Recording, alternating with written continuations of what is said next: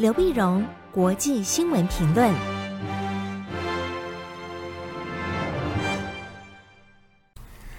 各位听众朋友，大家好，我是台北动物大学政治系教授刘碧荣。今天为您回顾上礼拜重要的国际新闻呢。第一个，我们呢先看亚洲的军事新闻。上礼拜呢，关于各国在亚洲方面的军事的展现肌肉啊，或者各种较劲啊，那么新闻非常热闹。上礼拜四的时候呢，十月十四号，中国大陆跟俄国那么举行联合演习，叫海上联合二零二一。那么地点呢，在俄罗斯的彼得大帝湾展开，在彼得大帝湾呢，呃，展开呢海湾呢，彼得大帝。那么这中国呢，有六艘的军舰穿越了日本海，啊，当然引起日本的高度关切，也密切呃注视啊。那么看着中国的船舰穿越了日本海，可是，在第二天的时候呢，十月十五号礼拜五，那么。美英澳日四国十五号到十八号开始，也在印度洋的孟加拉湾举行战术训练。所以你不管是围堵中国的英呃美英澳日在孟加拉湾的训练，或者说是中俄的呃两国呢在彼得大帝湾的这种战术这种军事演习，一南一北。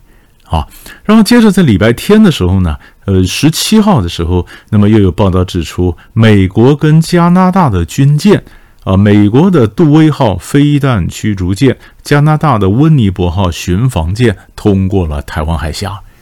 那通过了台湾海峡呢，中国大陆当然警告你不要挑衅生事啊。所以你可以看到这里面呢，呃，各各国之间呢都展现了展现了我们刚刚讲说展现肌肉，那么各种演习啊，非常的频繁。那么，同样在十月十七号礼拜天的时候呢，英国的《金融时报》报道，他说中国大陆在八月曾经测试了一枚可搭载核弹头的极音速飞弹。极音速飞弹非常快，极音速飞弹呢展现了它的整个军事的发展超过了美方的预期。所以，极音速的武器呢，它的速度是音速的五倍。啊，音速的五倍。那么它的飞行呢，跟这个洲际导弹不一样哈，它不是走抛物线，它是只飞到大气层，所以高度低。更快击中标目标啊，也能够逃过美国的这种飞弹拦截，因为各种的现代设计的这种防空飞弹的这种拦截都是针对着抛物线下来的导弹。那像极音速的又快又又准呃又快啊，然后又可以逃避这个这个呃这个拦截，那当然造成很大的一个威胁。威胁，但是准头呢还需要一点时间啊，但是这这可以很快可以可以可以赶得上来。目前呢，全世界大概八个国家在发展基因素的武器，基因素的武器。那么，所以所以基因素武器这个出来以后，当然引起国际的关切，因为整个战略的态势将因此改变。那礼拜一的时候呢，十一月十八号，同样是《金融时报》也登出访问北约秘书长斯托滕伯格的一个访问稿。啊，斯托滕伯格呢是前挪威的总理，嗯，他是担任秘书长大概有八年了，明年他可能就任满要离任。那斯托滕伯格就表示呢，他说这个北约的目标要扩大啊，过去北约成立呢，你可能对付俄罗斯、对付这个恐怖分子，但现在呢，可能可能要针对中国了啊。他说中国呢将成为北约的主要目标，主要目标呢，因为那么中国的崛起呢，让北约国家感受到安全的威胁。而且，他在明年的明年夏天，北约的峰会将会提出那么因应中国的整个战略概念。现在的整个战略的这个指针呢，那是呃二零一零年公布的，当时还没有提到中国。好，那么当然他的也解释了北大西洋公约组织，你维护北大西洋呃或欧洲地区的安全嘛？为什么会对付到中国呢？他说中国距离我们越来越近啊，不管在北极啊，在网络啊。或者在我们国家内的基础建设啊，你都可以看到中国威胁的影子，所以北约的目标就要扩大，这基本上就是以中国为主要的假想目标。啊，这个这个精神拉开，而且在同样在十月十八号呢，中国大陆呢就否认否认说在十月呃，就说纽呃《Financial Times》就《金融时报》在十月十七号登的极音速武器啊，中国否认，他说那个不是试射极音速的一个飞弹呐，什么，这只是在试验可重复使用的太空船。啊，一种科技呢，可重复使用。美国以前太空梭啊，也属于这种是可重复使用的。而且，这个中国外交部发言人赵立坚也讲说，它不是在八月，是在七月啊。那不管呢，中国大陆在七八月到底发射的是不是极音速的呃极音速的这个武器，但是它往这方面走，而且它的整个进展其实超出了西方国家的预期，已经让西方的军事专家提高了警觉啊，他们觉得说这个这个是一个新的威胁，所以必须密切的关注。所以这是我们看第一个关于亚洲军事方面的新闻。第二个呢，我们把重点就拉到美国。美国呢，当然我们比较关，呃，当然大家都很关切的，就是礼拜一的时候呢，十八号呢，那么美国的呃前国务卿鲍尔逝世。那么鲍尔国务卿啊，那么他是包括他这些国务卿，做过前参谋首长联席会主席，那么雷根总统时候就担任过国家安全顾问啊，所以他是在民主党、共和党，他基本上是共和党人，但是民主党也非常喜欢他。啊，他是首第一位啊，非洲裔美国人的做到这么高的位置，出将入相。那么出将入相，这是他是牙买加人，牙买加出生的，呃，出生的牙买加的非洲裔美国人啊。然后后来他能够是第第二个美国的四星上将啊，做到这么高的一个一个一个位置，位置，而且是呃官拜呃国务卿，最后是国务卿，国务卿，然后好几次啊，那么共和党想要推他出来竞选总统。但是他是觉得说，呃，整个他说我还没有准备好，我们的社会也没准备好。如果现在叫我出来选总统呢，对我、对国家、对社会都是不诚实的。所以这个人他很多地方呢都可以作为一个呃非洲裔美国人呢，或者美国人或军人的一个表率。但是最后的时候呢，他是不呃不支持呃川普啊，所以希拉里跟川普在对抗的时候，他支持希拉里；拜登跟川普对抗的时候，他是支持这个拜登。啊，到了这个国会已经大动乱的时候呢，那么结果他是说他现在很难讲他是共和党人啊，他觉得他只能爱国家，他没办法去说我特别为哪个政党。但是这次逝世呢，就是因为 COVID-19，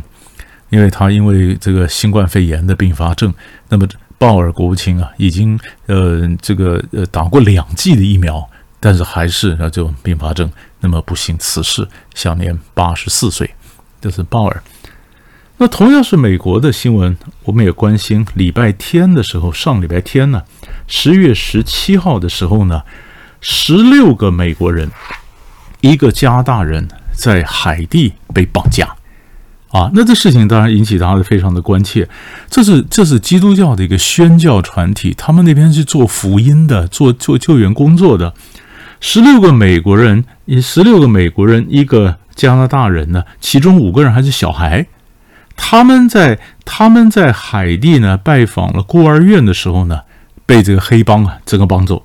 整个绑走啊。那么这个他们的宣教团体呢的总部在 Ohio，那加勒比海地区呢工作到行善呢，呃已经行之有年了啊。当然不管是捐钱啦、跟衣服啦、修桥补路了啊，呃你看他们这次去看孤儿院的结果一样，还是被被整个绑架。那么被绑架的这个绑匪呢，是比较新的一个组织，叫四百马沃佐。四百马沃佐呢，这翻译就是山上的农民呢，他下来的绑架。海地呢，自从他的这个总统摩伊士被刺，今年七月被被刺杀之后呢，国家一片混乱。那么也有媒体报道，他的首都啊，太太子港的这个城市啊，几乎有一半呢是被黑帮控制的。那黑帮不止一帮，黑帮很多帮，很多帮呢都是掳人勒赎，掳人勒赎。好，那很多帮，很多帮里面呢，当然又有很又有又有年轻的或者年老的，年老的比较也许还讲点纪律，年轻的黑帮的组织啊，根本无所谓横行。那你说这个政治人物，他的政治也动荡不安，贪腐啊严重，那政治上不安，那警察那两小，呃，这个薪水也不够啊，装备不够，所以警察又受到政治的影响，所以警察也等于没有用。都没有用，所以这个事情就让美很多美国人感到非常非常的愤怒哈！我是来帮忙你的，我是来做慈善事业的，那到头来我的人被绑架，被绑架呢？那一般来讲呢，那么他们绑架的时候，甚至连以前是连牧师不绑架，现在连牧师都绑架。有一个牧师在网络上直播，呃，在做 在做举行举行这个宗教仪式的时候呢，在网络上在众人面前就将被绑架勒索，那简直简直已经不不晓得该怎么样去重整这个国家了哈。那么像这个事情，当然联邦调查局呢，首先的介入，介入在进行进行调查，那也许要进行谈判。那一般的讲法是说，既然他们是掳人勒赎嘛，那这事情闹得这么大，所以应该应该还能够保住命，但是现在就是怎么样把谈判把它谈回来。所以海地是个非常危险的国家，而海地又是我们的邦交国啊，所以这是值得我们关注。那边的外交人员其实也蛮危险的。那么这这是我们看到海地的新闻。同样谈到这对抗的，最后我们就看到，我来看一下阿富汗。阿富汗在上礼拜五的时候啊，十月十五号，堪达哈的一个清真寺呢又被炸。哎，如果你记得被炸的一个礼拜以前，同样因为回教徒是礼拜五做礼拜。昆杜兹的一个礼拜以前，昆杜兹的这个清真寺也被炸。那现在堪达哈的清真寺又被炸。这两个值得注意的是，这两个通通都是都是什叶派。而对 IS 来讲呢，他们觉得所有什叶派的人呢，根本都要被杀光。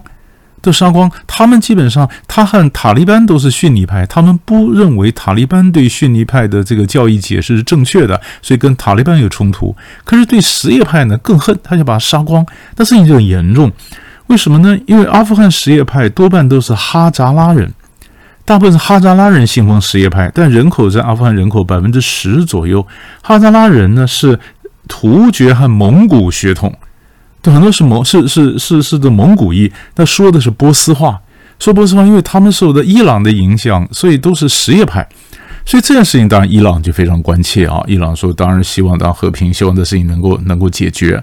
那么，如果说是北部的昆杜兹，南部的堪达哈，堪达哈是塔利班发迹的重镇，塔利班连发迹的重镇的自己的一个什叶派的清真寺，如果都没办法保住的话，那如果再后还有继续什叶派的清真寺继续被攻击的话，那塔利班就对塔利班来讲，他在国际上的形象，他稳定国内秩序的能力，可能都会受到重创。啊，那甚至伊朗下一步会怎么反应？伊朗跟阿富汗的关系啊，国那么会不会变成或阿富汗内部族群呃哈扎哈扎拉人跟这个普什图人中间的一个冲突？呃，这个其实都是引爆的潜藏的会爆炸的一个一个冲突的因子，所以也很值得我们去关注。